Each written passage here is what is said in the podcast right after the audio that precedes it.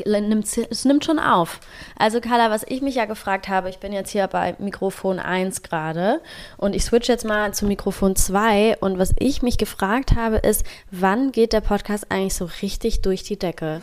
Wann wird unsere Grandiosität, wann wird unsere Grandiosität endlich erkannt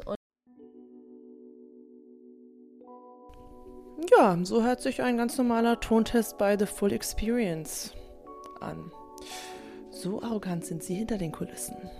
Herzlich willkommen, Leute, bei The Full Experience. Hier sind wieder Fana und Carla für euch. Wir sprechen heute über Emotional Gaslighting. Wenn wir in der Kindheit Emotional Gaslighting erfahren haben, dann bedeutet das, dass wir in bestimmten Situationen oder in einem systemischen Muster über längere Zeit nicht die Möglichkeit hatten, unsere Gefühle zu entfalten, nicht den Raum dafür bekommen haben, dass uns unsere emotionale Integrität abgesprochen wurde, dass uns von CaretakerInnen ähm, bestimmte, ähm, bestimmte Gefühle oder Erklärungs- oder Deutungshoheiten übergestülpt wurden dass es ganz viel Projektion auf uns gab, was dazu geführt hat, dass wir unsere eigenen Bedürfnisse und Grenzen vernachlässigt haben.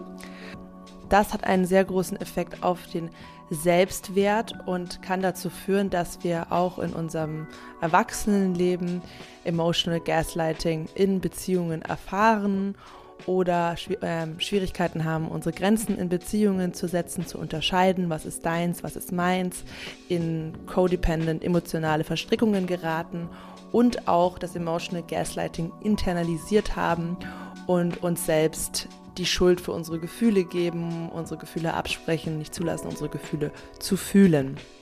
Das ist also ein sehr großes und sehr, sehr wichtiges Thema und wir schauen zusammen dahin, wo das herkommt und was Strategien sind, um sich aus diesen Verstrickungen zu befreien und den Selbstwert zu stärken, indem man diese emotionale Integrität und Selbstvalidierung wiederherstellt. Wir freuen uns wie immer, wenn ihr uns dabei unterstützt, dass dieser Podcast endlich diese Größe und Reichweite bekommt, die er verdient. Und wenn ihr diese Episode mit like-minded People, die sich für diese Themen interessieren, teilt, wenn ihr uns eine Bewertung auf Spotify dalasst und natürlich auch, wenn ihr uns Feedback schreibt, was ihr super findet, was wir besser machen können. Ganz viel Spaß bei der Folge.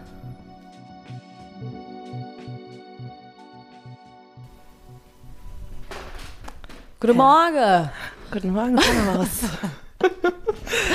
Bist du bereit, dass ich mal kurz die Führung übernehme? Ja klar, ich lasse mich total gerne von dir guiden. Also ich habe mir gedacht, Guide ähm, also ich habe gedacht, dass wir heute mal ein bisschen anders anfangen. Wir sind ja immer so ein bisschen hin und her gerissen zwischen, sind wir der hochprofessionelle Expertinnen-Podcast oder sind wir die Laberbacken, die einfach gerne auch bisschen Private Storytime haben wollen.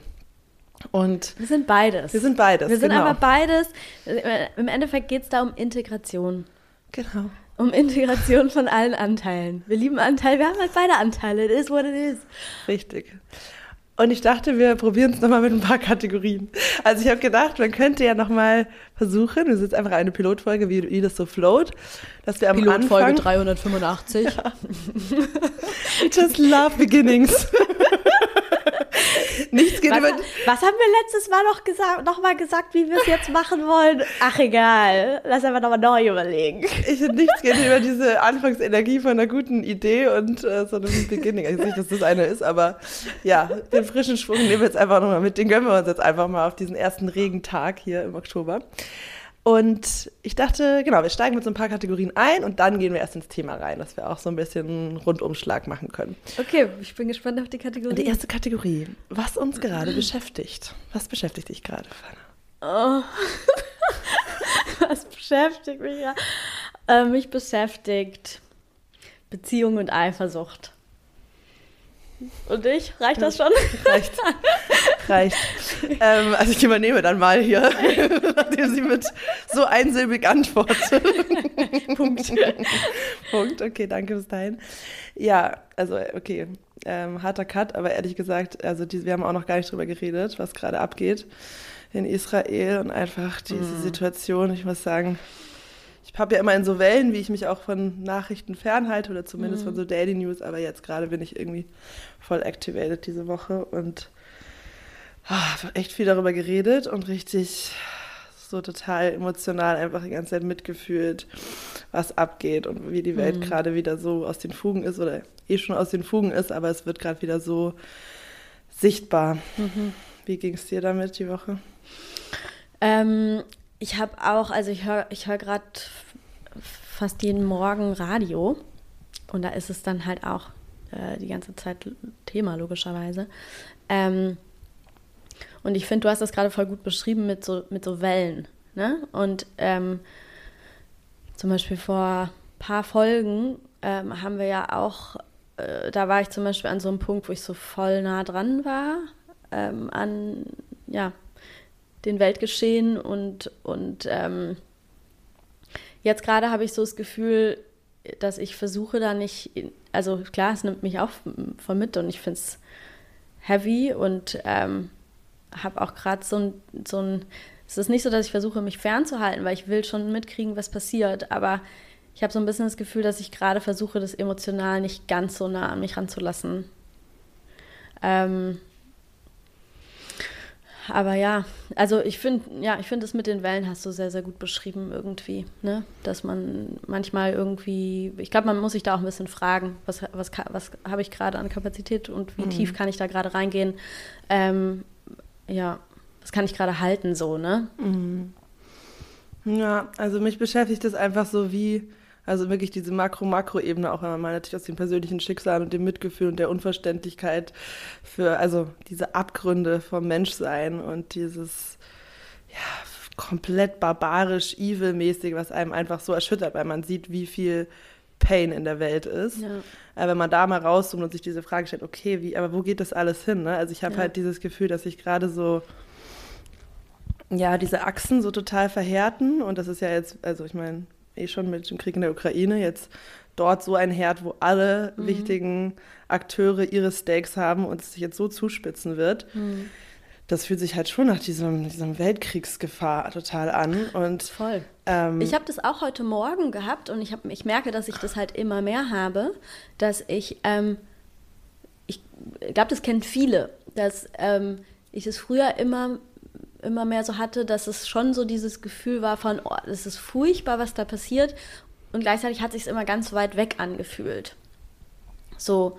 Und dass ich jetzt immer mehr so fühle und, und immer mehr so ja, wahrnehme, dass das, das ist nicht weit weg. Das ist überhaupt nicht weit weg. Und heute Morgen auch, als dann ähm, als ich Radio gehört habe, da wurde dann äh, in dem Bericht halt erzählt und auch so eine Aufnahme davon abgespielt, wie in Tel Aviv in so Hochhäusern, so, so, so, ein Video wohl, was, was ähm, rumgeht, ähm, halt sich die Leute auf dem Balkon quasi eingefunden haben und irgendwie alle mit so Handylicht ähm, ihre Handylichter angemacht haben und dann irgendwie die israelische Nationalhymne gesungen haben. Und instant war in meinem Kopf so ein Bild von, von wie das wäre, wenn das hier, also weißt du, dass ich, dass ich hier, dass wir dann irgendwie auf den Balkon gehen und das auf diese Art und Weise mit den Menschen, mit unseren Nachbarn irgendwie ähm, connecten wollen. Äh, also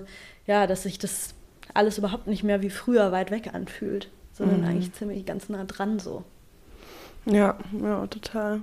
Klar, weil man auch viel mehr mitbekommt, weil man viel mehr Einzelschicksale auch äh, mitbekommt, natürlich auch über Social Media. Man kann sich mehr identifizieren, man sieht, also man sieht auch einfach die, also die, die Taktung, wie schnell ähm, hintereinander einfach diese krassen ähm, ja, Terroranschläge gekommen sind in den letzten Jahren und ja, und aber wie, also wie, wo geht es hin? Also ich frage mich ja immer, wie geht's weiter? Und diese Gewaltspirale, das ist das halt, so was mir halt so Angst macht. Dass mhm. es ja immer wieder ähm, ja, mit Vergeltung weitergeht. Mhm. Und das ist darum, das ist ja eigentlich das, das Problem auf der ganzen Welt, dass so viel Verletzung, Trauma entsteht und so viel und das halt dann wie so ein, wie so ein kleines, wütendes Kind mit Rache beantwortet wird und dadurch es einfach immer weitergeht und immer mehr Menschen sterben und traumatisiert werden. Und so, wie hört es auf, wie kommt man aus dieser Spirale raus irgendwie? Und ähm, dann musste ich halt auch so denken an, ähm, ja, an naja, zum Beispiel eine Familie, die einen riesen Konflikt hat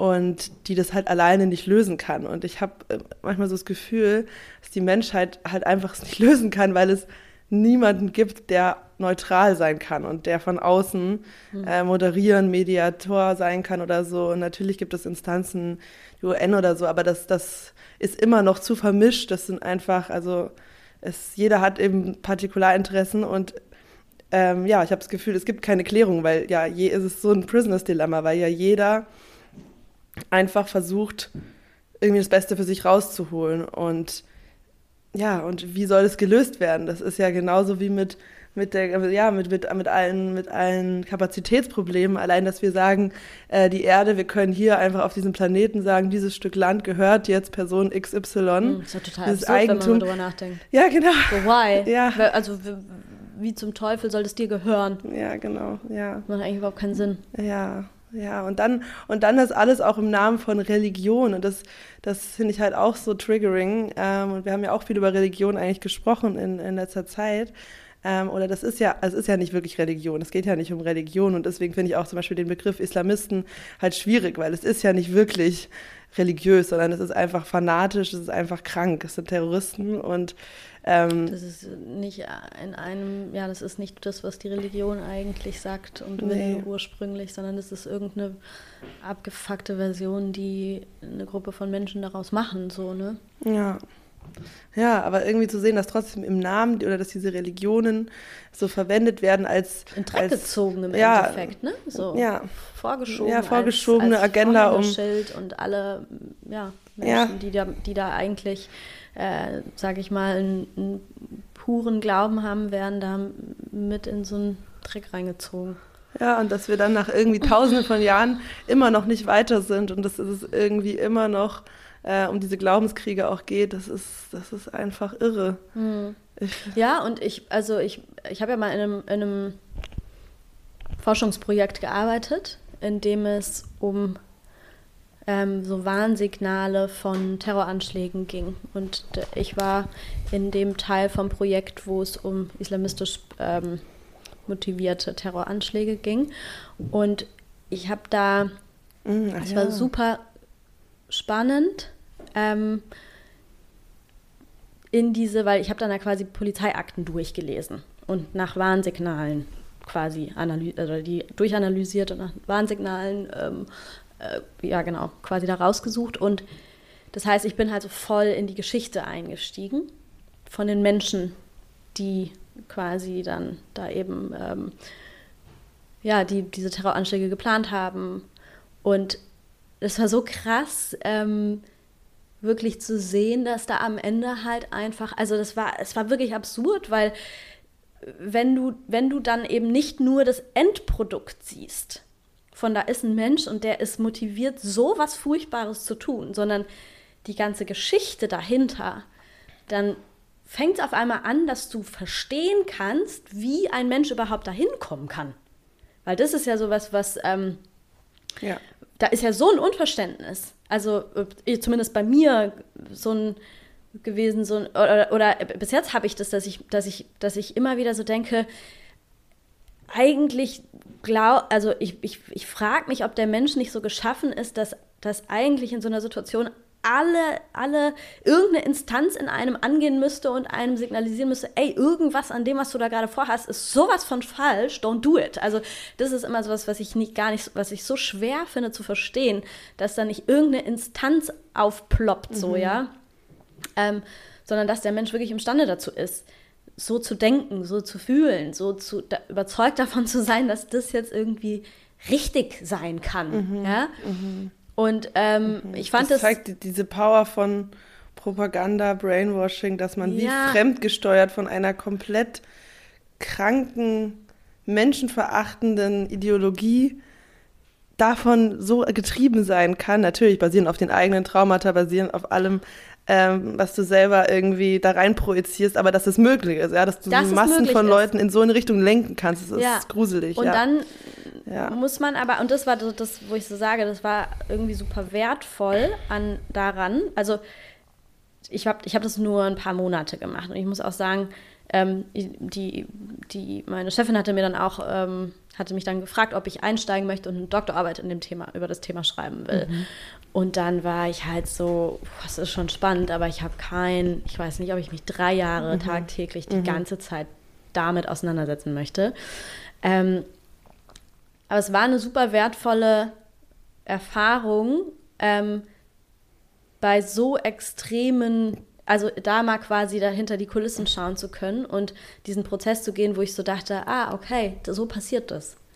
Ich verstehe es, I get it. Das heißt nicht, dass ich es nachvollziehen kann, aber I get it so. Und es natürlich, äh, damit sowas passieren kann, damit ein Mensch an dem Punkt ankommen kann, brauchst du einen bestimmten Nährboden. Und da sind wir wieder bei dem, was du gerade am Anfang gesagt hast, mit Traumata und Verletzungen. Wenn du, ähm, wenn du eine innere Stabilität mitgegeben bekommen hast und wertvoll, also Werte in dir verinnerlicht hast, die zuträglich für die Menschheit sind und für ein Wir zuträglich sind, dann glaube ich, ist der Nährboden dafür nicht da. Mhm, ja. Weißt du? Und ja. ähm, sondern das hat, das hat schon wirklich unglaublich viele psychologische Komponenten, dass ein Mensch überhaupt an den Punkt kommen kann, davon überzeugt zu sein, dass das jetzt irgendwie sinnvoll ist.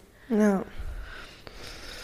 Ja, das zeigt echt, wie, wie viel Arbeit vor der Menschheit liegt und was ja, es erschüttert schon einfach so diese Grundfesten von, okay, was sind wir eigentlich für eine bekackte Spezies dann wiederum? Also ich schwank da ja auch manchmal zwischen diesem, diesem, ja, kompletten Optimismus und overall. Ich glaube auch immer daran, und hatte auch am Sonntag wieder so einen, so einen ja, geilen Utopietag-Moment, wo ich wieder dachte, ja, es gibt diese ganzen Momente, die einem zeigen, wie menschliches Zusammensein sein kann und so. Und ich bin mir sicher, dass es long-term in diese Richtung geht. Und wir können halt jetzt nicht die Geschichtsbücher in 500 Jahren lesen. Wir sind jetzt halt Teil des Zeitgeschehens und können deswegen gar nicht überblicken, in was für eine Richtung es gerade alles geht.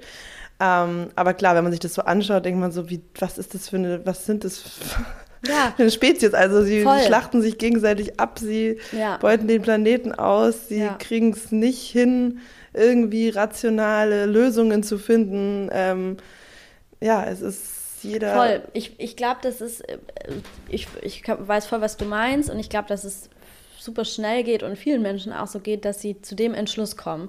Und ich muss sagen, das Bild, was mir in so einer Situation irgendwie immer hilft, ist so mir vorzustellen, ja, wir sind halt als Menschheit noch nicht im Erwachsenenalter genau. angekommen. Wir sind noch nicht im Reifestadium angekommen, sondern wir sind halt noch, ähm, weiß ich nicht, ob Kindheit oder Jugend, irgendwas da, wo die Emotionen teilweise überkochen und man komplett die Orientierung verliert und einfach aufeinander eindrescht. So, und, ne, so, so dieses, dieses, du hast mir irgendwas weggenommen, dann kriegst du jetzt aber ordentlich einen auf den Deckel. Nur das Problem ist, dass dass da halt im Endeffekt irgendwelche, sagen wir ehrlich, meistens ähm, Menschen in einem Männerkörper sitzen, die aber eigentlich äh, eine Reife von einem Kleinkind haben, die dann viel zu viel Macht mhm. haben um, und dann halt irgendwie tausend Menschen, die damit gar nichts zu tun haben, äh, da halt irgendwie mit reinziehen in dieses Schlamassel. Mhm. Ja. So. Und ähm, mir hilft es immer, mir vorzustellen, so wir sind nicht einfach eine abgefuckte Spezies, sondern wir sind halt einfach noch nicht im Reifestadium ja. angekommen und da ist einfach noch super, ja, super viel Entwicklungsarbeit, so wie, also ich meine. Ne, aber diese Demut müsste irgendwie reinkommen, aber dieses halt, hm. auf jeden Fall, das meine ich auch damit, dieses, ähm, auf diesem hohen Ross, wie die Menschheit ja, ja. sich oft fühlt, ja. das äh, finde ich, sollte man ja. mal in Angesicht der, der gesamten ähm, Tatsachen und der, der ja, Misserfolge auch und Fails ähm, das sollte man halt mal ein bisschen sehen und ja, da mal wirklich. runterkommen ja, und auch total. gegenüber Tieren und gegenüber ja, dem Planeten. Also das ist es einfach. Ja, ja, es ist wie so ein wirklich wie so ein arroganter, total am durchdrehender Teenager. So ist die Welt gerade irgendwie. Ja. Und aber das ist das, was ich meine, ja. Es ist ja nicht die ganze Welt so und es sind nicht alle Menschen so. Das Problem ist nur einfach, dass viel zu viele von den Menschen, die so sind, aus irgendeinem Grund halt mm. leider in Leitungspositionen oder in Führungspositionen landen. Durch das kapitalistische weil, System. Genau, weil, weil unsere, das, ja. weil unsere System, so, unser System halt so ist, dass, die, dass diese Menschen werden. halt da hochkommen. Ja. Und ähm, das, ja, müssen wir verändern. Es ist nicht so, dass jeder Mensch da, also dass die Menschheit verkackt ist. Das nein, ist nein, nicht. Nein, das nicht. sondern das System, was die Menschen an die Spitze bringt, das ist das Verkackte und deswegen müssen wir da raus. Ja, auf jeden Fall. Ja. Ich würde sagen, nächste Kategorie. Mhm. Tell me, was ist die nächste Kategorie? Die nächste Kategorie ist Natural High der Woche. Ah, stimmt, das war gut. ähm, Natural High der Woche. Ähm, ich hatte am Montag ein Vorstellungsgespräch und davor stand ich in der Dusche und ähm, habe mir irgendwie so vorgestellt, wie es weitergeht, wenn dieses Vorstellungsgespräch erfolgreich abläuft und irgendwie bei mir steht jetzt für Wandel an mit Therapeutin-Ausbildung und so weiter. Und ich merke auch einfach, ich habe einfach gerade so Bock auf Veränderung. Ich habe einfach so Bock, dass jetzt so was Neues losgeht, so eine neue Phase losgeht, so neuer Input kommt. Einfach neuer Wind, neuer Wind einfach. Und ähm, ich bin ja, ich, ich habe äh, ich hab das gestern auch zu zum meiner Therapeutin gesagt, äh, oder wir haben dann so festgestellt, ich bin halt auch einfach ein Mensch, der sehr intensiv fühlt. Ja, ja das wissen Und- We all know. Und dann She wants the full, experience, the full spectrum of emotions. Give it to me. in high intensity. und ähm, genau, und dann haben wir über, eben über Situationen gesprochen, in denen dann halt unangenehme Gefühle sehr intensiv sind. Und äh, sie meinte dann irgendwie so, ja, sie sind, sie sind halt auch ein Mensch, der einfach viel fühlt oder intensiv fühlt. Und dann meinte ich, musste ich so lachen und habe gesagt, so ja, aber es hat ja auch Vorteile, weil in die positive Richtung fühle ich ja auch äh, einfach viel intensiver ne, oder fühle ich dann halt auch intensiver. Und das war so ein Moment, als ich da in der Dusche war und mir das so vorgestellt habe ähm, und irgendwie halt auch so ein bisschen dieser Kick von, okay, geil, also irgendwie, da ist gleich ein Vorstellungsgespräch, ne, man ist so irgendwie so ein bisschen aktiviert. Und dann stand ich echt in der Dusche und habe auf einmal so, so, ja! so voll gejubelt, weil einmal, auf einmal so voll die Freude und so eine ähm, super positive, freudige Aufregung durch meinen Körper geflossen ist und ich das dann halt einfach einmal in so einem, in so einem Freude, Freude-Schrei rausgelassen habe. Also ich glaube, das war mein, mein Natural High diese Woche. Süß, wie du auch gerade so gemacht hast, mit deiner Hand so gemacht hast. Und ich kenne es auch bei dir, diesen Gesichtsausdruck, wenn du dich so freust und so auf der Stelle am liebsten tippelst. Diese ganze Freude, Energie so aus dir raus, Ja. irgendwie radiated. Ja. Ja, das ist schön. Das ist echt schön. Ähm, ja, das Und bei passt. dir? Ja, äh, ich war am Sonntag auf der Pyramid Party. Oh, geil! Und ähm, ja, und auch ähm, Nice. ja, mit Luca und Jay und Tino. Und ähm, Tino war das erste Mal dann da, Mhm, oder? Ja, Oh, nice. das war echt total schön und ja, also richtig geil. Ähm, wieder, klar, haben es mal wieder geschafft, äh, uns da alle komplett einmal ähm, in eine krasse Energy reinzubringen. Und ähm, ja, da habe ich dann auch wieder gedacht, halt auch zu sehen, wie die drei Jungs, die das noch nie gemacht haben, wie die halt also, äh, da abgegangen sind und wie wir da auf den Dancefloor einfach komplett abgerissen haben. Und ich habe mich so, ich habe so mein Herz gefühlt und es war so, alle so Center waren offen und es war so viel Energie in mir. Und da habe ich dann halt auch so gespürt und dachte mir so, wie du es eigentlich gerade beschreibst, so dieser innere Motor. Ich glaube, wir sind echt erst am Anfang zu verstehen, wie wir dieses, diese krasse Energie in uns noch besser nutzen und kanalisieren können. Und ich glaube, dass dieses Unstetige, was wir empfinden, diese, diese, ähm, natürlich nicht das Spektrum der Ups and Downs, aber so dieses trotzdem, dieses closen und wieder öffnen, weil darum geht's ja auch ein bisschen. Ich glaube, je mehr wir es schaffen, halt offen zu bleiben und zu fließen, desto mehr werden wir durch diese Energie auch fließen können und die anders einsetzen können. Und ähm, ich dachte mir auch so, weil wir es halt dann auch viel mit Club natürlich verglichen haben, also die Atmosphäre dort und im Club und ähm, schon dieses Gefühl von, okay, Club ist dann irgendwie manchmal so, klar, man, also es, es erzeugt durch diese Stimmung, durch die Intensität, ähm, auch natürlich durch die Drogen, diese, diese bestimmte Atmosphäre auch von absoluter Freiheit und Chaos und bringt diesen Twist rein und innerhalb dessen kannst du dich frei, fallen lassen und so auch so aufgehen und so.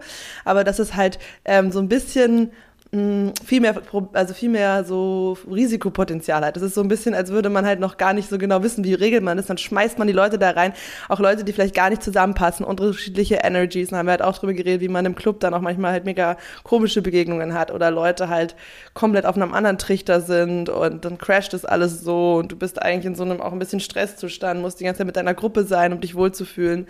Versus wenn du das halt so natürlich generierst aus dir heraus, aus deiner, aus deiner eigenen Energie heraus, dass du dann ein ganz anderes Groundedness-Gefühl hast, ganz Mhm. anders auch und eigentlich genauso den Zugang hast zu all den anderen Sachen, die wir uns Mhm. wünschen, zu deinen verrückten Momenten, zu besonderer Verbindung, all das. Nur es ist natürlich viel mehr Arbeit, aber halt alleine dieses zu lernen, den Körper durch die Atmung äh, und durch bestimmte Bewegungen in so einen Zustand zu bringen, das ist wie so ein neuer Skill, der sich gerade erst so entfaltet. Mhm. Ähm, Voll, das stimmt. ja, und ich glaube, dass das so auch in ein paar hundert Jahren wird, so sich so denken, was haben die Leute da gemacht? Ja, ja. Also ihr feiern, weißt du. Und wahrscheinlich, wahrscheinlich können wir auch so von alleine so eine Energie generieren, dass wir halt locker zehn Stunden durchtanzen können, wenn wir wollen, weißt Ja, du? Ähm, ohne irgendwas. Und das ist Na, halt. manche Leute machen das ja auch so. Es gibt ja Leute, die, Ja, ja, also ja. Die, wo ich mir immer so denke, krass, ich finde das schon immer auch bemerkenswert. Ja, weil die einfach, glaube ich, das trainiert haben, sich voll in sich ähm, zu grounden, diese ganzen Sachen, die Energie zocken, diese ganze Resistance, die ganzen, das ganze Closing, Anpassen, all diese Sachen halt irgendwie abgebaut haben und dann voll in diesen, in diesen Flow gehen. Ich meine, ja, also Die finden dann halt darin so ihre Energie, während, ne, Ja. während, ja, während viele andere Menschen dann eher so das Gefühl haben, sie müssen, die, sie müssen dann die künstlich diese Energie quasi schaffen, weil, ähm, weil, wie du sagst, irgendwas in der Situation eigentlich super viel Energie zockt, deswegen muss man sich künstlich mehr Energie zuführen. genau. Ähm, ja. Ja, genau. Während man, wenn man diese Energiezocker einfach mal, das ist ja so wie mit Sport. Ich meine, man kann Ja, jetzt keine das habe ich auch zehn Stunden gedacht. Sport, Na doch, kann man ja auch. Also Tino Kann kann, ja auch so einen Triathlon machen über acht Stunden. Das geht ja Voll, anscheinend. genau. Aber ich meine, das ist ja dann trotzdem schon auch irgendwie ähm, e- exhausting. Aber ich meine, beim Tanzen ist es ja so, du kannst tanzen, dann kannst du mal eine Pause machen, dann kannst du wieder weiter tanzen. So, du kannst ja total mit dem Flow gehen. Du musst ja jetzt nicht da durchgängig ähm, irgendwie äh, voll, voll auf der Matte stehen. Aber man kennt das, äh, und ich glaube, das ist ja auch so ein Trugschluss, den super viele Menschen äh, in sich haben, dass sie so denken, ähm, wenn ich total exhausted bin, und voll platt bin, dann muss ich mich jetzt auf die Couch legen. Dann tanke ich wieder Energie. Stimmt. Obwohl es eigentlich so ist, dass Sport zu machen, sich zu bewegen, Energie generiert. Ja. So. Und das ist ja eigentlich so ein bisschen das, das, das, gleiche, das, das gleiche Ding, dass du, wenn du quasi im richtigen Modus bist und nicht die ganze Zeit irgendwelche Energiezocker damit drin hast, weil du zum Beispiel Social Anxieties hast und deswegen diese Situation auf einer, auf einer bestimmten Ebene super stressig findest ähm, und, und so weiter, sondern wenn du dich wirklich so fallen lassen kannst und deine, deine Grenzen auch irgendwie hast und dich von dem abschirmen kannst, was dir vielleicht Energie zocken würde und so weiter, dass dieses Ding an sich von, da läuft tolle Musik und ich tanze dazu und ich bewege mich dazu und ich fließe dazu und lasse meinen Körper einfach das machen, was er gerade fühlt, ja eher ein energiespendender Prozess sein kann. So. Ja. Ich Ja. finde eh, was Feiern angeht, das ist so, da sind so viele Komponenten irgendwie mit drin, vor allem auch so viele soziale Komponenten, ähm, dass es, also ja, ich finde, man denkt bei Feiern oft einfach an Musik und Tanzen und irgendwelche Substanzen, äh, Alkohol oder halt auch äh, andere Sachen. Eigentlich geht alles um Aber- die Connection. aber- Alles geht um die Verbindung ja, also zu wie Leuten. riesig ist denn bitte Ja. dieser, dieser soziale Anteil, wenn es ums Feiern geht, so dieses, du begegnest irgendwie Menschen, du bist da dauernd von Menschenmassen umgeben auch meistens, wie viele ähm, Leute das allein total stressig eigentlich Ja, finden, ja. diese Energie von so vielen Menschen auf einem Ort und dann müssen sie sich halt auch irgendwie durch Substanzen runter so ein, äh, betäuben. Und wollen es aber auch. Also es ist ja, Ja. so diese, ich glaube, es ist genau dieser Konflikt zwischen Sehnsucht nach in einer Masse total losgelöst, äh, aufgehen, tanzen, dieses, dieses Schwarmgefühl, ne, von Ja, ich darin bin, erlebe jetzt eine besondere Energie, darin aufgehen zu können, genau, was, was, was Besonderes zu erleben, Teil Witness zu sein von einem besonderen Moment, besonderer Musikstimmung und gleichzeitig auf der, auf der Schattenseite genau die Angst davor, ähm, ja, all die Trigger, die damit einherkommen, alle Unsicherheiten, die damit einherkommen was dieses Spannungsfeld kreiert. Ja. Und auch dieses Gefühl von, finde ich, für mich zum Beispiel nie zu wissen, was kriege ich jetzt von so einer Nacht. Also das ist jetzt also ja nicht so geil. Weiß ja nicht, dass es geil wird irgendwie. Ja. Ähm, versus Ja. wenn du jetzt zu sowas gehst, wie, wie da, wo ich jetzt Ja. äh, wieder war, ne, mit Parent Party, und so selber deinen Körper nutzt, dann gibt es halt diesen Faktor nicht, weil du bist ja die ganze Zeit, ähm, kreierst alles aus dir heraus und dadurch bist du halt viel mehr in so einer Homöostasis mit deinem Körper. Ja. Aber ja, das ist schon interessant. Also ich muss auch sagen, dass das für mich echt so ein Faktor ist, äh, warum ich so viel seltener, also ich, ich gehe immer seltener und immer gezielter feiern. So dieses einfach mal irgendwo feiern gehen, das mache ich eigentlich gar nicht Die mehr. Musik muss man eigentlich an Sondern- erste Stelle auch setzen. Genau, finde ich, muss so. irgendwie ja. wissen oder ich will wissen, außer es ist jetzt irgendwie eine Homeparty oder sowas, aber jetzt so mit Clubs, ich mache das nicht mehr, wenn ich nicht weiß, dass es eine gute Party ist. Ja. Weil, wie du sagst, so dieses, ach, das, it's not worth it, wenn du dann da irgendwie, oh, also allein, was man mittlerweile an Eintritt bezahlt und Der dann musst Weg du da noch stehen, der Weg dahin. Also so, das, das muss sich dann schon auch lohnen Ja, irgendwie. absolut. Ja. Okay, nächste noch Kategorie. Kategorien? Noch eine Kategorie und Ja. dann geht's zu unserem Thema. Die nächste Kategorie ist der Healing-Moment der Woche.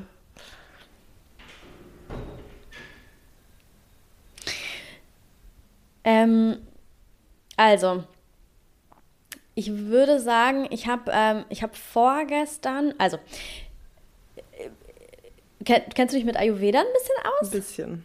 Es gibt ja diese verschiedenen Doshas, Ja, diese. Persönlichkeitstypen Ja. quasi. Und ich bin Typ Vata, für alle, die sich mit Ayurveda ein bisschen auskennen. Und ähm, bei Jan in der Klinik hat irgendjemand einen Ayurveda-Vortrag gehalten. Das ist super süß. Jetzt ist er so ein bisschen auf dem Ayurveda-Trip. Er findet es wahrscheinlich Ey, gar nicht geil, dass ich das jetzt hier erzähle.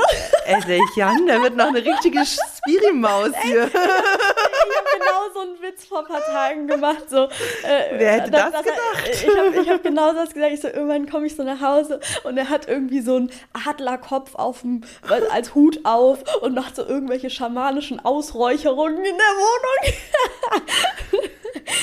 Komm, Nein, komm Jan, gib den Widerstand auf, du willst es doch auch. Ich meine, vielleicht, vielleicht muss man mal dazu sagen, Jan hat, ähm, sagt, der sagt das auch immer noch zum Spaß, aber irgendwann kam er ja mit diesem, da ging es um irgendwas, äh, um irgend so Wort oder ich weiß nicht mehr genau und er wusste nicht, was das heißt und ich schon und dann hat er mich nur so angeguckt und meinte so, ja, du, du sprichst ja auch fließend ESO. das ist jetzt so ein bisschen unser, unser Running Gag. Ähm, und dann meinte ich so, ja, langsam fängt er auch an, fließend ESO zu sprechen. Naja, nee, auf jeden Fall, ähm, um zurückzukommen, Das finde ich schon der Healing-Moment. Punkt. naja, auf jeden Fall, ich, ich habe mich mal früher ein bisschen mehr mit Ayurveda auseinandergesetzt und äh, jetzt ganz lange gar nicht. Jetzt kam er damit an und dann hat er, hat er, er hat so für jeden Typen so einen Zettel mitgegeben bekommen oder mitgenommen. Und hat dann so gemeint, äh, Fanny, ich muss dir das vorlesen, weil das ist mega, fun- also er fand es mega krass, wie passend mein Typ zu mir. Also er wusste dann auch schon, welcher ich bin, einfach weil er es halt raus, raus äh, hören konnte, so Box getickt, Box getickt. Naja, und beim Hannah Maus, he is a late burner. Er, hat- ganz viele noch versteckte Qualitäten und Geschenke, die zu Ich dir hab- zurückkommen. Ich habe ich hab doch, ich hab doch, ich hab doch gesagt, ich habe ihn eine Zeit lang immer meinen kleinen Rohdiamanten genannt. immer mehr I geschliffen. see why. Ähm, naja, auf jeden Fall hat ähm, er mir das dann vorgelesen und da stand dann zum Beispiel auch, dass dieser Vata-Typ, der braucht super viel Grounding. Und weil der super schnell einfach so abdriftet in die Lüfte. also in, ja, und in, äh, hier die, das Element ist Luft. Also man driftet halt super schnell viel zu weit nach oben ab und man muss eigentlich immer wieder grounden, grounden, grounden.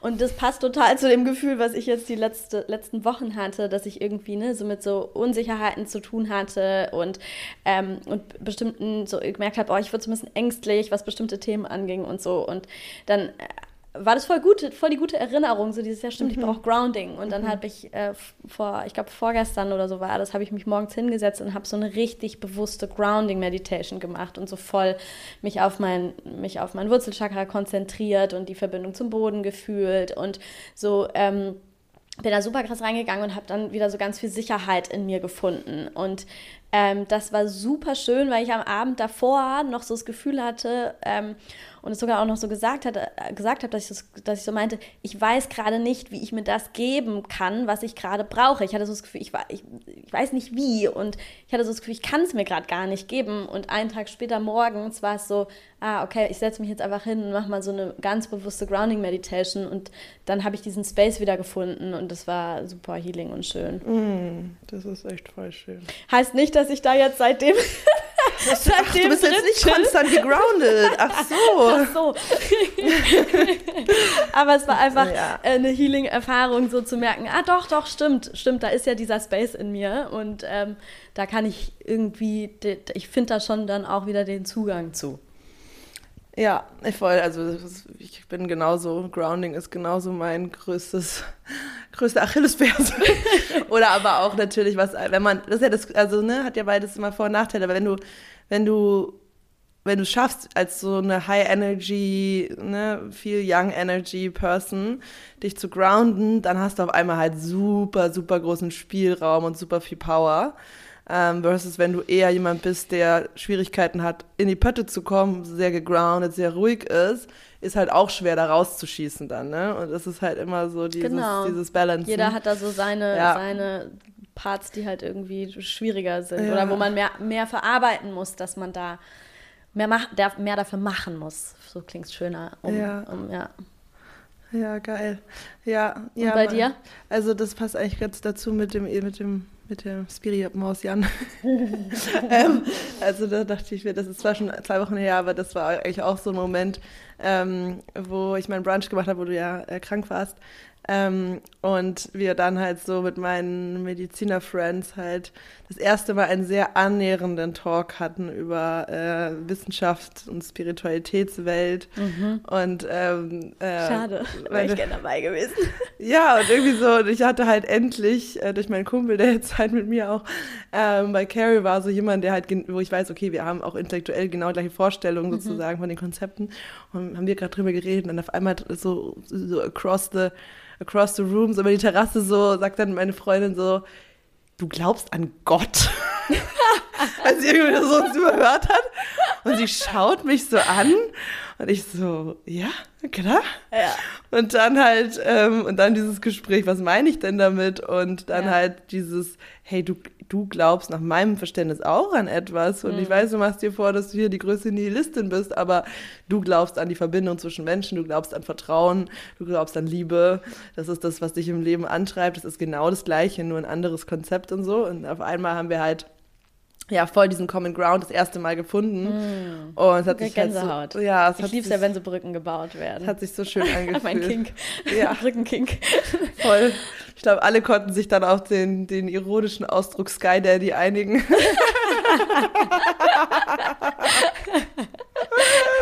Wie war das nochmal? Wie hatten wir gesagt, der, der irgendwas Sunday. Das ist Sunday. Weißt du noch was? Ich Das kann nicht ich mehr jetzt nicht wiederholen. Wir- Ja, Oh, okay. ich weiß es noch. Ja, es war ein bisschen Gotteslästerung, was wir da an einem Sonntag mal betrieben haben. Aber in a good Aber way. ich Wir sagen, glauben an einen Gott. Ich glaube, glaub, Gott, es, äh, Gott findet es super funny, was wir da machen. Safe, safe. Gott hat, on fire. Gott hat jeden Humor erfunden und jeden Witz schon Ja, mal gehört. genau. Also, come Ja, on, ja. who are you? Ja, naja. Okay, gut. So viel dazu. Das war jetzt die erste Hälfte. Ey, ich wollte gerade sagen, das ist wahrscheinlich eigentlich schon eine. Wir gucken mal ganz Ach, kurz, wie scheiße. weit wir sind. Ja, guck mal, locker schon über 30 Minuten. Wir haben noch jetzt 25, dann musst du los, gell? Ähm, ja, ja, ja, Ja. so ungefähr. Okay, egal, wir machen jetzt einfach weiter. Okay. Das ist jetzt einfach mal ein Versuch. Mal schauen, wie, Ja. ob das dann nicht reicht oder vielleicht bringen wir es ja dann auch mehr auf den Punkt. Ja. Also, jetzt geht's wirklich über zu dem Hauptteil. Und ähm, ja, wir haben uns heute das äh, leichte Thema Emotional Gaslighting rausgepickt und wollen darüber Mhm. Ich glaube, ich muss euch sprechen. pinkeln. Ja, ich muss auch. Okay. Kurze Pinkelphase. So, kleine Okay. Gro- Grounding-Pipi-Pause. Aber ich finde, es tut uns gut, einfach mal so ein bisschen kreuz und quer, verstehst du? Weil wir sonst, also immer unsere ganze, Weil wir ja sonst so strukturiert sind. Viel zu strukturiert. Ein bisschen Chaos tut uns super gut. naja, ernst. Ich finde, die, also ich finde, wir sind oft, wenn wir uns so auf ein inhaltliches Thema einschießen, dann sind wir Ja. halt viel ernster, als wir eigentlich sind. Ja, das stimmt. das, Das, stimmt. Ja, würde ich ja, gerne ein bisschen aufbrechen. Mein Gott, das, Ja. das, das schaffen wir gerade gut. Ja, okay. Sky Daddy is happy. Is pleased. Ähm, ja, gut, Emotional Gaslighting. Genau, das war's. Ja, okay, Spaß beiseite. Also, das ist ein, schon ein krasses Thema. Ähm, was ich, boah, fast mit jeder meiner KlientInnen bis jetzt hatte. Wirklich? Ja, ja, ja. Krass. Ja, ja. Okay, warte, aber wel- welches? Definieren Weil wir haben ja vor, genau, wir haben ja, Ja. gerade schon auch festgestellt in unserem Vorgespräch, dass es irgendwie so zwei Versionen gibt. Die eine, wo Menschen das miteinander quasi ähm, betreiben. Mhm. Also ein anderer Mensch bei mir oder ich bei einem anderen Menschen, Emotional Gaslighting. Und dass es aber auch die Version gibt, wo man das mit sich selbst macht. Ja, also ich glaube, es kommt alles aus der Wurzel, dass es mal mit dir gemacht wurde. Also ich glaube, du, du, du erfährst es wieder in Beziehungen zu anderen und mit dir selbst, wenn es in deiner Kindheit passiert ist. Das ist, finde ich. Wenn es dir schon mal vorgelebt wurde, quasi auch, ne? Genau, genau. Also genau, Emotional Gaslighting, also dass, dass als Kind deine Gefühle in bestimmten Situationen oder auch über einen längeren Zeitraum, es kann einzelne Situationen sein, es kann aber oft ist es halt eher systemisch, dass es ein längeres Muster ist, ähm, dass deine Gefühle nicht äh, gesehen, respektiert werden, dass kein Raum gehalten wird für die Validität deiner Gefühle, dass, dass ähm, etwas von einer erwachsenen Person drüber gestülpt wird oder dass deine Gefühle die erwachsene Person so triggern, dass sie damit nicht umgehen können und deswegen ähm, ja sozusagen die Gefühle ähm, gaslighten, im Sinne von sagen, die sind nicht valide, das, das meinst du nur oder ähm, Das kann ja gar nicht sein. Das kann ja das, gar nicht sein. Es macht keinen Sinn. Also im Endeffekt, dass die dir abgesprochen werden. Abgesprochen. Oder Und dann aber nicht nur das, weil das ist, ja. das ist der erste Part. Ich habe ja, mal einen, einen äh, Podcast über Gaslighting gehört von, da, da war so eine Professorin, die halt zu dem, zu dem Thema, ähm, die da halt voll drin ist, das ist so ihr, ihr Forschungsthema und die hat gesagt, was zum Gaslighting aber noch dazugehört, ist der zweite Part oder der, der wichtigste Part ist, dass dir dann das Gefühl oder, oder dass dir dann vermittelt wird, dass mit dir was nicht stimmt. Genau. Also zum einen, das stimmt nicht, was du sagst und was du fühlst. Und zum anderen, bei dir liegt das Problem. Also zum Beispiel, let's say, jetzt so die, die äh, Klassiker-Situation, ähm, die eine Person ist irgendwie misstrauisch wegen irgendwas und ähm, sagt dann seinem Gegenüber, teilt es mit dem Gegenüber auf irgendeine Art und Weise, dass sie, dass sie da ein komisches Gefühl hat oder da sich irgendwas komisch anfühlt. Und die andere Person sagt dann so, hä, das, das bildest du dir ein, du bist doch paranoid, mach du mal eine Therapie, du hast offensichtlich ein Problem mit Vertrauen. Mhm.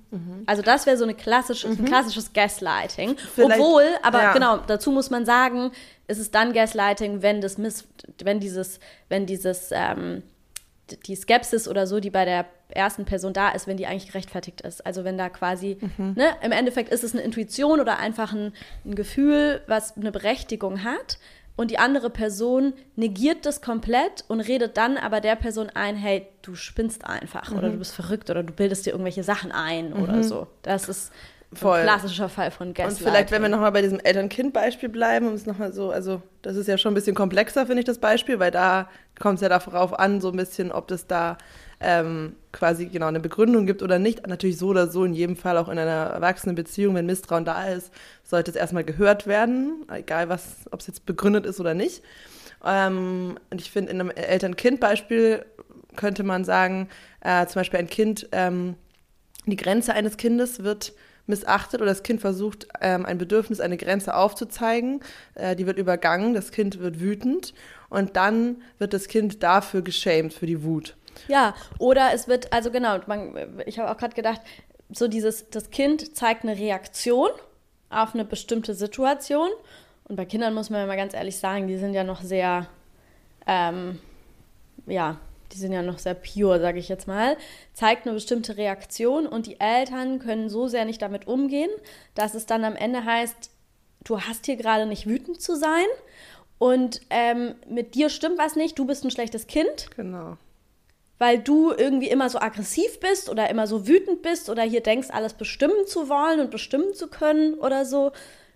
Genau, das ist ja im Endeffekt das Gleiche, weil natürlich hat es irgendwie, kommt es irgendwo her, dass das Kind gerade wütend ist. Genau, meistens, genau, versucht es irgendein Bedürfnis auszudrücken. Zum Beispiel, genau. Genau, und das ist, und was dann passiert, und das ist dann sozusagen dieser, dieser psychische Wunde, dieses Leiden, was dann entsteht, ist, dass dann natürlich, ähm, wenn deine Reaktion so sehr ähm, ja, neu geframed wird aus der Brille der Person, die gerade eigentlich was auf das Kind dann projiziert, in dem Moment ähm, gibt es ja innerlich so eine Art, so ein Gefühl von, hä, aber dann verstehe ich gar nichts mehr, weil Dein, ja. Meine Gefühle sind nicht valide, meine Wut, meine Trauer, was das macht alles keinen Sinn mehr. Es ist, es ist, hä, warum, woher kommt es? Okay, und dann kommt, genau, dann dringt sozusagen dieses mit dir stimmt was nicht, ja. dringt dann in dich ein als so ein Glaubenssatz, eine Frage, so ein ja. innerer Bruch. Ja. Und dann fängt, fängt das Kind an, so, so einen Zweifel zu hegen über sich selbst, über die Validität der eigenen Gefühle, über das eigene Urteilsvermögen. Über die komplette innere Welt, weil dann macht ja irgendwie alles gar nicht mehr so wirklich viel Sinn.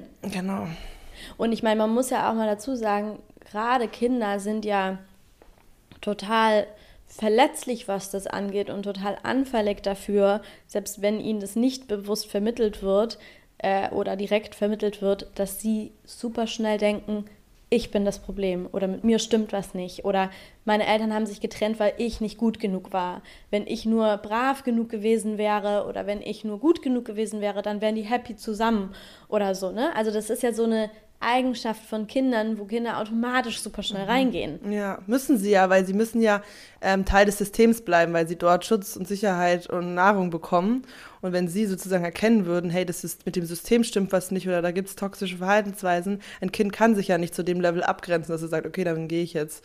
Das geht ja nicht. Zieh ich mich da raus. Das, deswegen muss ja. es da drin bleiben. Und es hat ganz viel dann damit zu tun, was eigentlich, also eigentlich alles, wenn dieses Emotional Gaslighting passiert und wenn diese diese Verdrehungen passieren und diese Gefühle nicht validiert werden, dann ähm, ist es immer ein Thema eigentlich der Eltern, die mit einem bestimmten Emotionszustand des Kindes nicht klarkommen, die getriggert werden davon und die deswegen, um selber ihr Ego sich zu verteidigen, natürlich unbewusst, es geht ja gar nicht um Vorwürfe, einfach nur um das sichtbar zu machen, was halt bei so vielen von uns passiert, weil es ist ja, wurde mit ihnen ja auch schon gemacht. Das heißt, es setzt sich sofort, ähm, dass dann eben neue Stories gesponnen werden, innerhalb dessen sich die Identität des Ego der Eltern noch wohlfühlt. Und ja, und vielleicht können wir da mal ganz kurz einhaken. Ja. Wir reden da ja jetzt nicht von einem Ego, was so ich stehe da und ich bin der geilste egomäßig, sondern wir reden ja jetzt das eher einfach von kind diesem, wie kann ich eine ja. Version von mir selber aufrechterhalten,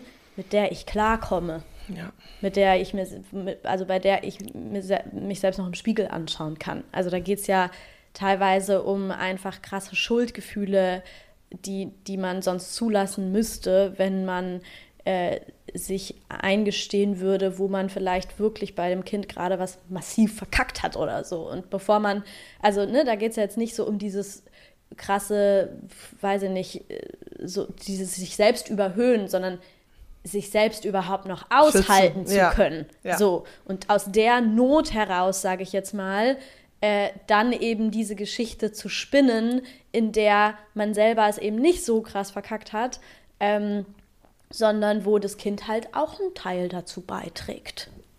Mhm, genau. Genau, weil durch diese Schuld, die du dann dem Kind äh, überträgst, oder auch diese Story, ne, du musst so dankbar sein und so und diese Schuldgefühle, die hochkommen, wenn wir uns mit unserer Kindheit auseinandersetzen und genau das aufdecken wollen, das, das auseinanderdröseln wollen, was es da an Verstrickungen gab und dann ganz auf diese Schuldgefühle reinkicken. Oh, das, ist, das lag ja auch an mir und das darf ich ja jetzt gar nicht, weil meine Eltern waren ja so toll und die haben ihr Bestes gegeben und das zweifelt niemand an, das ist steht parallel. Aber durch diese Schuldstories, die gestrickt werden, auf das Kind übertragen werden, ähm, sorgt das Ego dann, genau wie du sagst, das Ego als einfach die Summe der Verhaltensweisen, Mustern, Schutzstrategien, Persönlichkeitsanteile, die wir entwickelt haben, um uns eben, äh, ja, um diese Trigger at bay zu halten, um uns irgendwie sicher zu fühlen in unserer Identität und eben nicht äh, angegriffen Meinst du jetzt zu werden. als die, als die in der Elternrolle? In der Elternrolle, ja. genau. Und in dem Moment, wo diese Schuldstory, das Kind, ähm, das, das spinnt ja das Kind dann ein, sich um seine eigenen in seinem eigenen Ding zu drehen und selber diese Muster zu entwickeln. Und in dem Moment. Diese Gaslighting-Muster? Genau. Also ich meine, diese Schuldgefühle, die sorgen dafür, dass der Fokus weggeht von den Eltern und das Kind selber anfängt, mit sich eben so, eigentlich. Ah ja, okay, ich muss bei mir schauen. Genau, bei mir stimmt was nicht. Genau. Was stimmt denn eigentlich bei mir genau, nicht? Genau. Sich dann schuldig fühlt, sich nicht gut fühlt, nicht gut genug fühlt oder so halt so fühlt, als wäre was falsch mit einem, ne? Ja, genau. Ja. Ganz ehrlich, wenn wir da gerade so drüber reden, frage ich mich, ich glaube, es gibt so, also. Er hat das nicht erlebt irgendwie, ne? Ja, also zumindest, ich wahrscheinlich, ich glaube, das gibt es halt im kleineren Ausmaß und im größeren Ausmaß, genauso wie es mit Trauma ist. Es gibt ähm, klein, kleinen Trauma, das klingt irgendwie auch falsch, aber es gibt halt irgendwie, ja, unterschiedliche Ausmaße einfach. Und ähm, ich glaube, im kleinen Ausmaß hat es wahrscheinlich äh, schon echt jeder erlebt, oder? Also ich finde, Ja. das klingt fast nach so einem, nach so einem Ding, was automat, fast automatisch stattfindet, wenn, also weil, wenn Also, man sich mal diese ja. Eltern, diese Elternsache anschaut, das ist so, das ist ja irgendwie so viel auf einmal und seien wir mal ganz ehrlich, die meisten Menschen haben jetzt noch nicht die, ich sag's jetzt mal sehr diplomatisch, noch nicht die, noch nicht die Möglichkeit gehabt oder die Kapazität gehabt, mit ihrem ganzen Bullshit aufzuräumen. Ja. Und das, der spielt sich dann halt in dieser Beziehung auch wieder ab. Am allermeisten, logischerweise. Da kommt es dann natürlich wieder in den Liebesbeziehungen, in den, in den Familienbeziehungen, in der Kernfamilie, da kommt der ganze, spielt sich halt der ganze Bullshit quasi wieder aufs Neue ab irgendwie. ja. Ne? Die übertragen alles, projizieren alles Unverarbeitete auf die Kinder. Und, genau. Und es braucht super viel Self-Awareness und Selbstarbeit, um die eigenen Themen so gut zu kennen, dass man es schafft, das nicht beim Kind ankommen zu lassen, falls das überhaupt komplett möglich ist. Und gleichzeitig in allem, was wir gerade sagen, finde ich, wird so deutlich, wie unglaublich wichtig diese Arbeit ist, weil dieser Scheißhaufen, der dabei, der da quasi aufgemacht wird bei einem Kind, wenn es einfach inte- internalisiert, mit mir stimmt was nicht, mit mir ist was nicht richtig. Wie viel Selbstarbeit das dann wiederum braucht, sich da rauszuholen oder was heißt raus, ja, Stück für Stück irgendwie das aufzulösen. Das ist ja, also ja, das ist unser Daily, also zu, privat natürlich bei uns, bei uns selbst ja voll unser Daily Life und gleichzeitig aber auch mit den Leuten, mit denen wir Ja.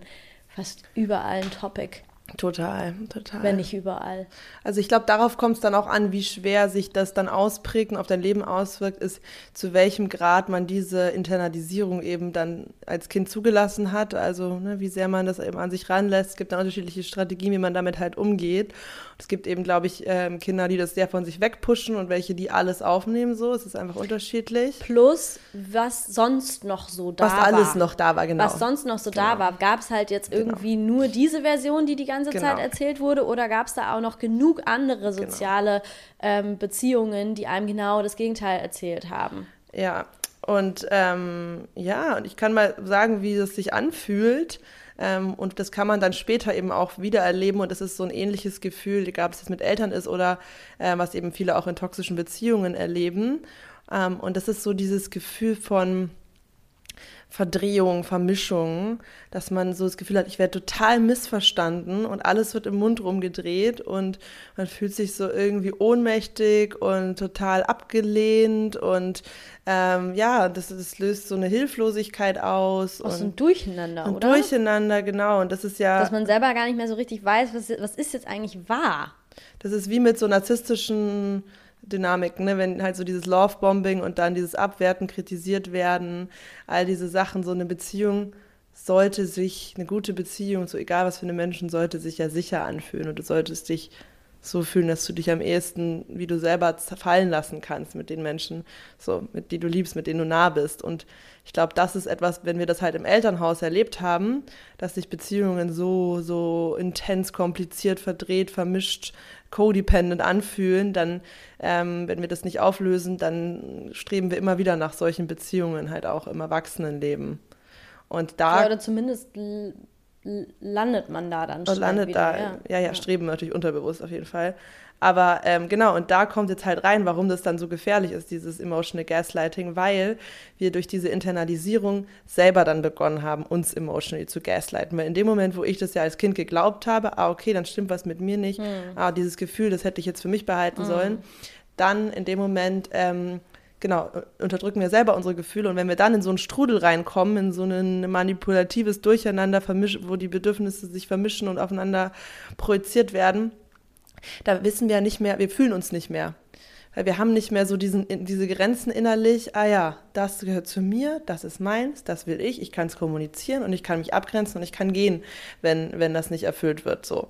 Oder wenn ich das hier, wenn das sich das hier nicht mehr stimmig anfühlt. Und das fehlt halt. Weißt du, was ich dachte? Es hat total, ja, es hat total was mit Selbstvertrauen zu tun, im ja. Endeffekt. Ne? Das Selbstvertrauen ja. wird dadurch total zerstört, weil du hast ja gerade mhm. gesagt, man fühlt sich gar nicht mehr. Und ich mhm. dachte gerade so, ist es wirklich so, dass man sich nicht fühlt oder fühlt man sich eigentlich, aber man traut dem halt nicht, was man, man fühlt, traut, weil ja, ja, ja, man, ne, weil man quasi suggeriert bekommen hat, das, was du fühlst, das ist nichts, worauf du dich verlassen kannst. Das ist, das macht gar schon mal gar keinen Sinn.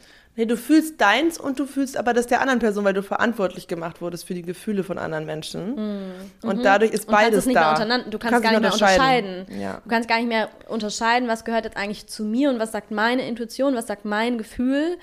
Und, äh, und was kommt eigentlich von außen, was ich, was mir jetzt gerade noch kommt, und was kommt vielleicht aus irgendeiner vergangenen Situation, ähm, wo mich aber also ne, so typisch triggermäßig und irgendwas an der jetzigen Situation erinnert mich daran. Also das kenne ich so von mir. So dieses totale Durcheinander von, okay, was gehört jetzt eigentlich wirklich hierhin? Was gehört eigentlich in irgendeine alte Situation? Was gehört jetzt eigentlich zu meinem Gegenüber? Und dadurch dann halt so eine komplette Ver Ver Verwirrtheit und ja, so ein, so ein fehlendes Selbstvertrauen von, ah, okay, das bedeutet jetzt das und deswegen ist die, macht diese Handlung jetzt Sinn, mhm. sondern dann halt, wie du sagst, auch so eine komische Ohnmacht, weil man gar nicht mehr richtig weiß, was jetzt eigentlich Sache ist und was deswegen eine adäquate Handlung wäre. Ja. So, ne? Genau. Voll. Also das sind so die Symptome, woran man es merkt. Mhm. Dass da so eine Wunde, die in diesem Bereich ist, aktiv ist. Genau wie du sagst, Selbstvertrauen, Selbstwert sind die Kernthemen, die davon angegangen werden. Mhm. Mhm. Und das kann dann so Auswüchse haben, die, glaube ich, so tief in deiner Persönlichkeitsstruktur reingekommen sind, dass das für dich normal ist. Deswegen ist es halt so tricky. Mhm. Oder wenn ich halt bei mir sowas aufgedeckt habe, so ein Layer von dieser Wunde, ich finde es also eins der schwierigsten, weil es ja so äh, deine ganze Denken und Realität geformt hat, dass du es so normal findest. Und erst in dem Moment, mhm. wo du es aufdeckst und in der Lage bist, rauszusteppen, äh, aus dieser Vermischung rauszugehen, kannst du dich auf einmal so spüren. Und ich habe zum Beispiel gemerkt bei mir, dass so ein ein Ding ist, dass ich dadurch ähm, so sehr schnell mich frage, was ich für einen Fehler gerade gemacht mhm. habe oder halt immer auf dieser Fehlersuche bin so mhm. mhm. und damit halt sozusagen so in vorauseilendem Judgment mir selbst gegenüber ähm, eher gucke, was mache ich falsch, um, um, um vorzubeugen, dass niemand auf mich quasi sauer sein kann ähm, anstatt zu schauen, was ist gerade mein Gefühl, mein Bedürfnis ist zu validieren, mhm. dem nachzugehen mhm. und mich selber zu validieren, mhm. genau das Gegenteil zu machen und erstmal zu sagen, was mache ich alles richtig mhm. und aus dieser Fülle heraus zu agieren. Das sind also so, so Grundfunktionen, die dann so tief äh, sich in Mindset-Programme verwandelt haben, äh, die halt echt ein heftigen, aber auch heftiges Heilungspotenzial haben, wenn man die shiften kann. Und dafür muss man ja erstmal so diese Wurzel finden und ja, und diese Grenzen neu aufbauen, diese emotionalen Grenzen und innerhalb dessen dich neu emotional validieren und deine Gefühle. Mhm. Ja. Ey, ich, ich, ich habe das auch gerade, ne? weil jetzt kommen wir ja so zu dem Teil, was, wie, wie das dann, dieses Emotional Gaslighting dann bei sich, bei sich selber stattfindet. Ne? Und als du das gerade gesagt hast, äh, konnte ich so mitgehen und mitfühlen, so dieser Automatismus. Ja erstmal bei mir zu schauen, was hätte ich anders machen müssen? Was muss ich anders machen? Wo, wo muss ich besser, was muss ich besser handeln können? Wo muss ich, wo, wo muss ich irgendwie, was muss ich besser halten können? Und anstatt mich zu fragen, hey, wo sind gerade meine Grenzen? Ich bringe mich jetzt erstmal wieder in einen Safe Space. Ich nehme meine Grenzen wahr, ich nehme meine Bedürfnisse wahr und von hier aus, wenn ich mich wieder in meinen Safe Space gebracht habe, kann ich auch wieder mit mehr Klarheit auf die Situation blicken und natürlich kann ich dann reflektieren, wo, ne, wo, äh, was hätte ich in, in dem Konflikt vielleicht noch und so weiter und so fort. Aber dieser Automatismus, schon mal davon auszugehen, okay, ich hätte irgendwas anders machen müssen, ich hätte habe irgendwas falsch gemacht, so dieses Gefühl. Genau. Dieses Gefühl von irgendwas habe ich falsch gemacht und ähm, da dann während du selber gerade getriggert und total in einem volatilen State bist, überhaupt ja, nicht, ja, ja, überhaupt nicht in der, also gar nicht wieder dieses Sauerstoffmaske erstmal an andere, bevor an dich selber, weil mhm. dein Selbstwert halt so von dieser Bewertung unterbewusst vom Außen abhängt, dass es dir wichtiger ist, in dem Moment die Situation zu managen und ähm, versuchen, das Richtige nach außen zu machen, mhm. anstatt erstmal, wie du sagst, zu sagen, erstmal geht es um mein mhm. Wohlbefinden gerade. Ich muss mhm. erstmal meine Grenzen setzen, um meine meine Gefühle und Bedürfnisse zu spüren. Und dann Ja. kann ich noch schauen und reflektieren und so. Ja. Ja. Weißt du, was ich aber auch gerade dachte? Ich habe so das Gefühl, wenn ich da jetzt mal so dra dra drauf blicke, wenn ich da so schaue, was da in mir stattfindet in Ja. so einem Moment, dann gibt es so zwei Aspekte, die da dahinter stecken, hinter dieser Handlung. Und du hattest es vorhin in der Vorbereitung, hattest du was gesagt, und dann meinte ich so, hey, stopp, stopp, stopp, das besprechen wir im Podcast. Und aber wahrscheinlich geht es in eine ähnliche Richtung. Weil das eine ist, das, was ich gerade schon beschrieben habe, so dieser Automatismus, okay, an mir ist irgendwas falsch, ich hätte irgendwas, was, ne, so. Und das zweite aber auch, weil das hast du ja auch beschrieben, so diese, dass man diese Ohnmacht so schlecht aushalten kann und dass ich das dann, glaube ich, auf der anderen Seite auch als Coping-Strategie nutze, um wieder Macht zu bekommen. Also um aus dieser Ohnmacht rauszukommen. Also weil in dem Moment, natürlich ist der, wenn, ist der, ich habe keine Macht darüber oder kein, kein, kein, ich kann nicht steuern, was mein Gegenüber macht. Ich habe keine Macht darüber, was mein Gegenüber macht.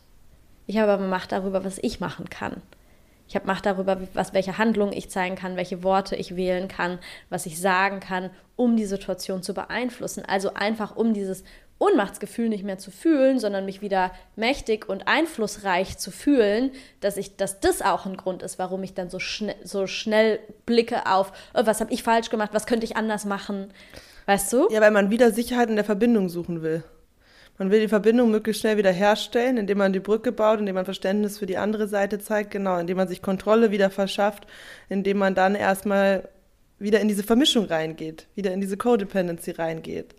Wogegen Selbstwert, komplett reiner, stabiler Selbstwert in so einer Situation wäre ja genau das, ich bin nicht abhängig davon, wie du das jetzt siehst oder wie das ausgeht. Und, Und das ist so schwer. das ist super schwer. Das ja. ist so, also das muss ich echt sagen, da, da ähm, dieses, ich bin nicht abhängig davon, wie das ausgeht. Ja. Das ist sowas, wo ich mir so denke, ja, in einzelnen Situationen, in medi medi meditativen Zuständen, in so, ja, ich kenne das Gefühl. Ich kenne das Gefühl. Ja. Und gleichzeitig, wenn es um Menschen geht, die einem super wichtig sind und die, die man super liebt und die einem super nahe stehen, es ist so schwer. Ja, aber auf der anderen Seite ist das das Kind, glaube ich, was immer noch diesen Schutz sucht, weil es gibt ja auch, es gibt ja viele Situationen, in denen man das so neutral handeln kann. Weißt du?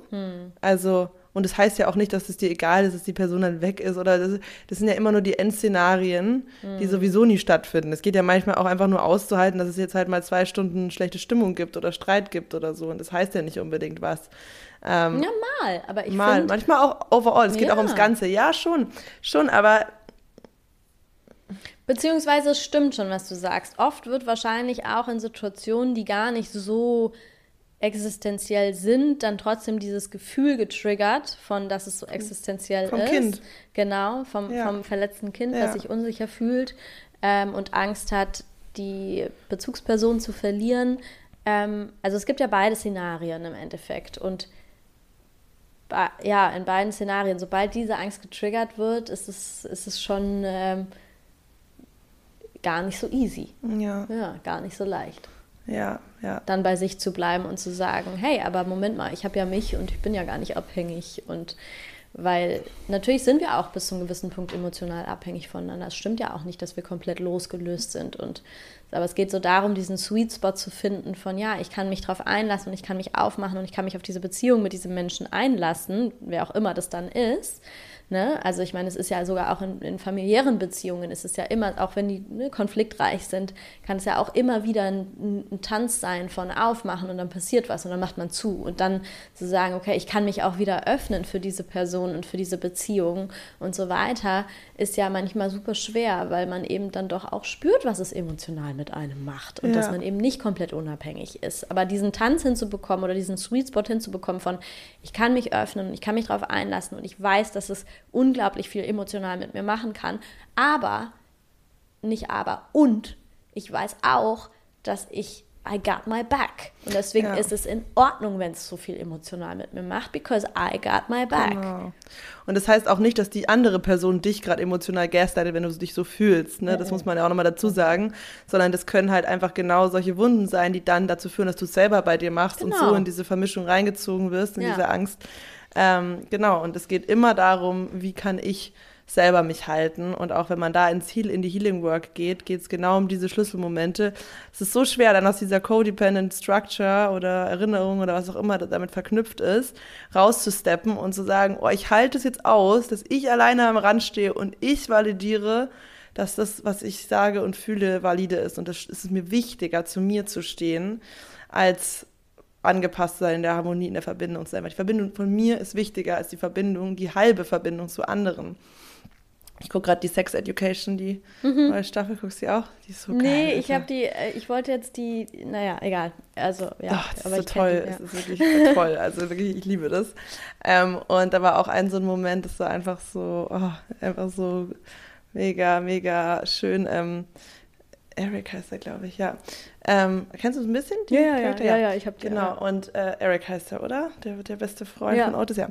Und dann geht es halt so um, darum in seiner, in seiner Church, ähm, dass er ist halt so im Konflikt, so, ähm, weil die halt ähm, nicht akzeptieren, dass er gay ist oder er zumindest nicht, nicht open darüber sprechen kann. Das ist keine Full Solidarity und eigentlich fühlt er die Kirche aber und so.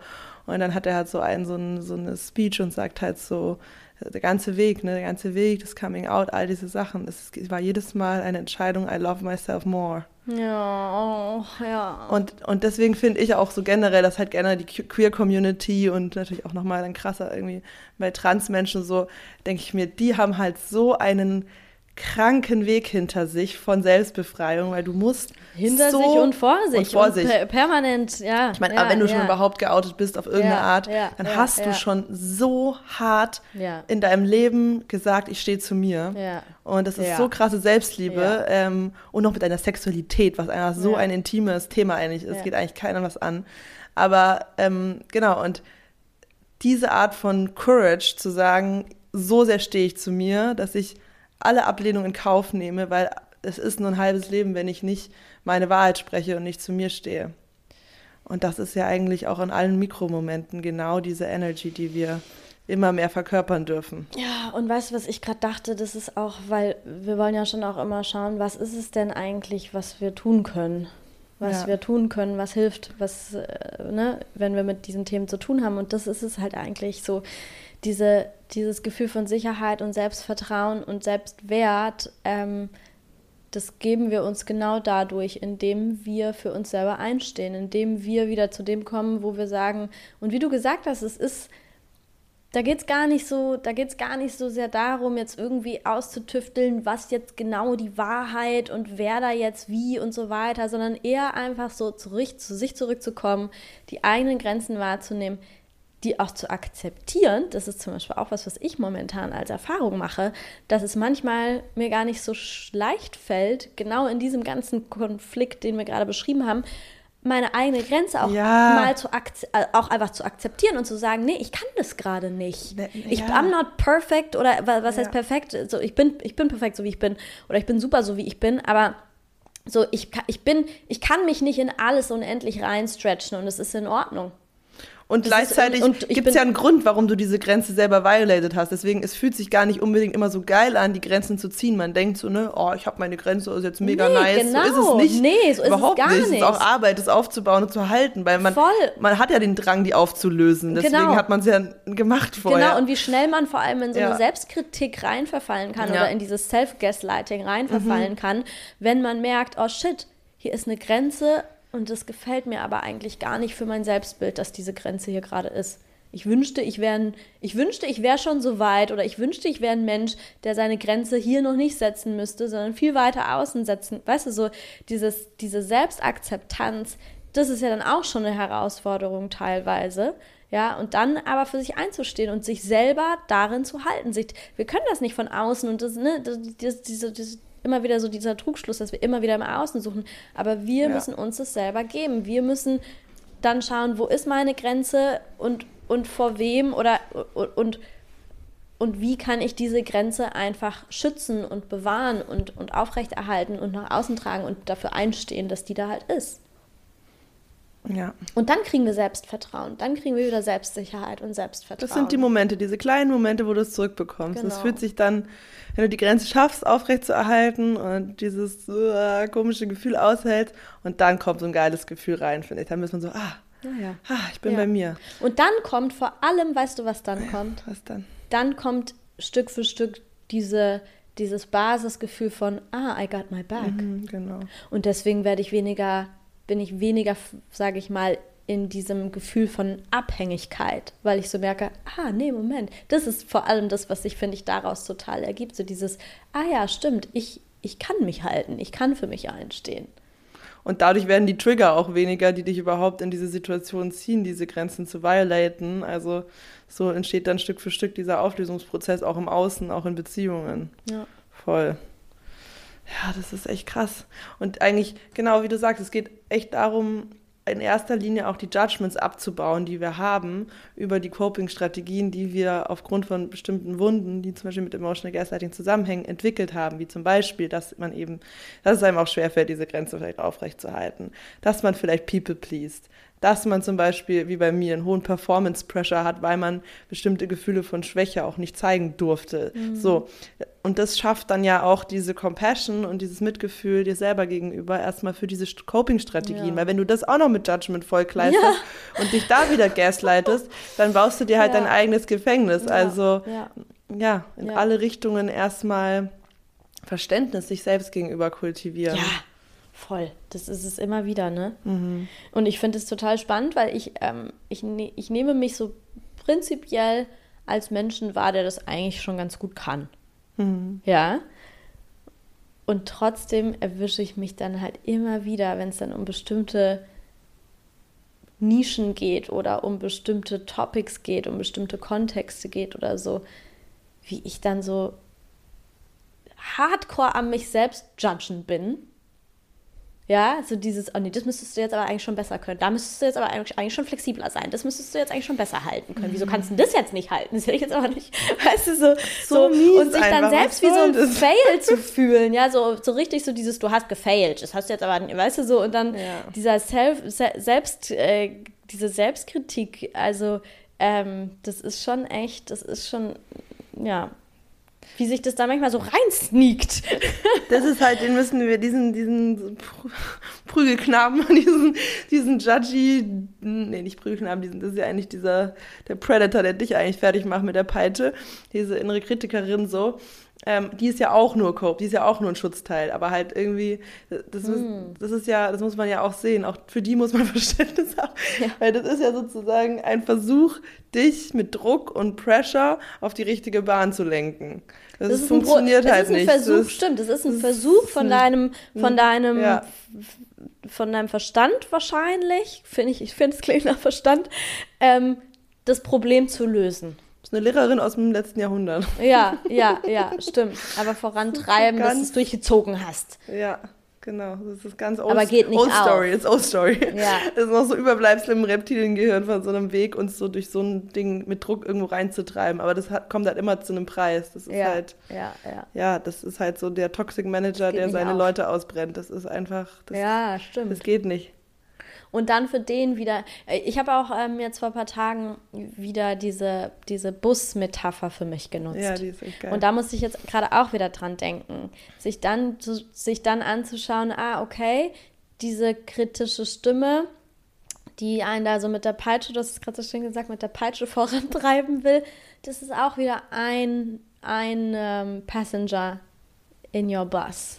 der Und meistens der- versucht, den Selbstwert zu schützen.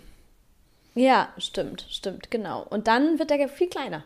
Also ich stelle mir das, ich habe wirklich dann immer so dieses Bild im Kopf, wie ich so auf dem Fahrersitz sitze und dieses so ein ganz großes ähm, Lenkrad von so einem Bus vor mir habe und wie so rechts von mir dann so diese Passengers stehen und halt mit mir mich anquatschen. Die stehen dann so rechts neben mir, gucken mich an und quatschen halt und wollen meine Aufmerksamkeit haben. Und ich finde in dem Moment, wo man sich diesen, dieses kritische, weil diese, die, diese Stimme, die ist ja fies.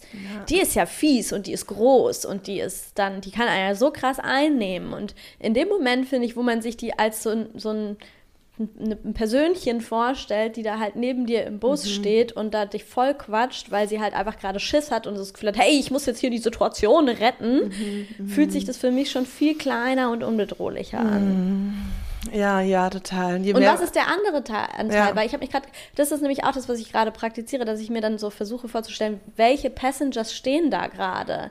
Da ist dann der, die, die, diese selbstkritische Passengerin oder so. Und was ist der andere Teil? Das Kind wahrscheinlich. Das Kind, was halt äh, das Gefühl hat von, oh scheiße, mit mir stimmt irgendwas nicht. Ich habe jetzt Weißt du, was ich meine bei dieser, ja, ja, in dieser Gaslighting-Situation? Genau, jetzt in diesem Beispiel von, von deinem Beispiel eine Grenze zu verteidigen und der Teil, dem, ja, die, keine Ahnung, wie nennen wir sie jetzt, diese Managerin mit der Peitsche, die, ähm, die dich judge dafür, dass du diese Grenze überhaupt brauchst. Dahinter steckt ja wahrscheinlich ein ähm, verletztes inneres Kind, was Angst hat, oh, es darf bloß nicht rauskommen, dass ich ja so äh, falsch, kaputt, nicht richtig, nicht liebenswert bin, weil ich dieses Bedürfnis habe, ja. diese Grenze aufzubauen, weil ja. ich mich nicht safe fühle. Das kann ja, ja nicht in Ordnung sein. Da kommt das Gaslighting ins Spiel und das darf ja keiner merken. Deswegen verhalte dich jetzt so, wie ich antizipiere, dass es nach außen am besten ankommen mhm. und dir am meisten Liebenswürdigkeit oder Bestätigung mhm. verschaffen könnte. Mhm. mhm. Also es ist die Unfähigkeit, sich selbst zu validieren. Da fehlt ein, andere, ein anderer Teil, der äh, reinsteppt und dieses kleine Kind validiert und eben nicht und gaslightet, in Arm nimmt, das vielleicht der Managerin da erklärt und sagt, hey, guck mal, das ist doch das Bedürfnis, was dahinter eigentlich steckt. Hm. Deswegen brauchen wir jetzt diese Grenze und ich, ich sehe auch deinen Punkt, aber vertrau mir, das wird nichts machen mit unserem Selbstwert, weil wir haben ja uns hm. und so und, und dann, dann sollte das diesen anderen Teil beruhigen. Hm. Ich habe gerade das Bild, kam gerade bei mir auf von, ähm, dass dann so ein andere, ja, wie du sagst, eine, ne, eine andere Passengerin auch, ich habe auch so die, die, verschiedenen Größen und so Altersstufen gerade mhm. im Kopf, ne? Und dass dann irgendwie so eine, so, ein, so eine ältere Mitfahrerin kommt, die vielleicht so so ein bisschen Oma-Vibes hat, mhm. ja, die kommt dann und nimmt dann das verletzte Kind und sagt so, komm, so, nimmt es in den Arm, setzt es auf den Schoß, versorgt dieses Kind und dass ich als Busfahrerin dann mit der Peitschen, mit der Peitschenmanagerin quasi ins Gespräch gehe und ähm, wie du es gerade gesagt hast, so erkläre, warum wir die, diese Schiene gerade nicht fahren müssen. So. Und ich glaube, die Managerin braucht dann ähm, von dieser Oma oder wer auch immer, ja, dieser Teil ist, der da einsteppt, ähm, braucht aber auch gute Argumente und da passiert dann sozusagen das Reframen auch auf kognitiver Ebene, ähm, warum das jetzt gerade das Richtige für den Selbstwert ist. Also vielleicht sogar sowas wie unseren Wahrheit ist, dass Menschen, die ihre Grenzen benennen und kommunizieren können, verdammt stark und liebenswert sind. Mm, mm, das ist, was mm, für uns wirklich Stärke mhm. ausmacht. Ja. Das andere, das ja. ist gar nicht mehr unsere Wahrheit, dass man da über sich selber hinweggehen ja. muss und sich so anpassen muss, damit man geliebt wird. Das ist auf Dauer, wird sowieso zu Problemen führen und es kreiert viel mehr Space in der Beziehung und Qualität und Tiefe, wenn wir das machen, damit, damit die andere das wirklich auch abkaufen kann und, und ähm, nicht mehr das Gefühl hat, sie ist hier so ähm, gebraucht, um das ja. auf die Art und Weise hinzukriegen. Ja. ja. Oh mein Gott, wenn ich jetzt so ein Alien wäre und so zuhören würde, wäre ich so scheiße. It sucks to be human. It sounds like so much work. Wie kann man so kompliziert sein? Ihr habt da so fünf Familien in eurem Kopf und damit müsst ihr dealen und nebenher müsst ihr irgendwie noch Dinge schaffen, im Außen arbeiten, euch versorgen, Beziehungen führen und die ganze Zeit habt ihr diese scheiß Gedanken am Kopf, die ihr Und diese ganzen Bedürfnisse, die oh, befriedigt werden müssen. Das ist ja wirklich. Alle gleichzeitig. Ja, fuck, Alter. Oh Gott, ja. Diese Sims werden eingezäunt. ja. Gut. Ich glaube, wir haben es. das war doch geil, oder? Eine ja. gute. Ja. Zweimal Vater. Naja, sagt ihr uns mal, ob ihr es geil findet. Manchmal frage ich mich, wie, ob wir manchmal zu doll, also ne, wir sind dann so in unserem, in unserem Warntalk. Der Vater, drin. der Vater-Mode. ja, er grounded us doch, äh, doch mal ein bisschen, ja. Mach doch mal hier ein bisschen äh, Feedback. Holt uns mal auf den Boden der Tatsachen zurück. Dann, Leute, hören wir uns nächste Woche nächste wieder. Ciao, Groundet euch schön. Bis dann. So, ihr kleinen Zuckermäuse, die Hardcore Full Experience Fans, die hier bis zur letzten Minute mit uns die Zeit verbringen. Für die habe ich jetzt noch eine extra Belohnung, eine Einladung, ein Angebot. Denn ich möchte in den nächsten zwei Wochen drei Free Breakthrough Sessions vergeben, drei kostenlose 45-minütige Coaching Sessions mit mir auf Zoom. Das Ziel, der Inhalt dieser Sessions wird sein, Klarheit in deine aktuelle Situation, deine aktuelle Healing Journey, deine aktuellen Herzenswünsche zu bringen. Wir werden zusammen erarbeiten, wo du in drei bis sechs Monaten gerne stehen möchtest, welche Ziele du im Innen und im Außen erreichen willst was aktuell die Blockaden sind, was die Glaubenssätze, was die Healing Topics sind, die im Moment zwischen dir und der proaktiven spielerischen Umsetzung zur Erreichung dieser Ziele stehen. Wir werden zusammen erste Action Steps und Lösungsstrategien entwickeln, wie du dich auf den Weg machen kannst zu der Verkörperung deiner nächsten Evolutionsstufe. Wenn du darauf Bock hast, dann schreib mir gerne eine E-Mail an carla at empowerment-coaching.berlin. First come, first serve. Ich freue mich, dich kennenzulernen und in deine Welt einzutauchen.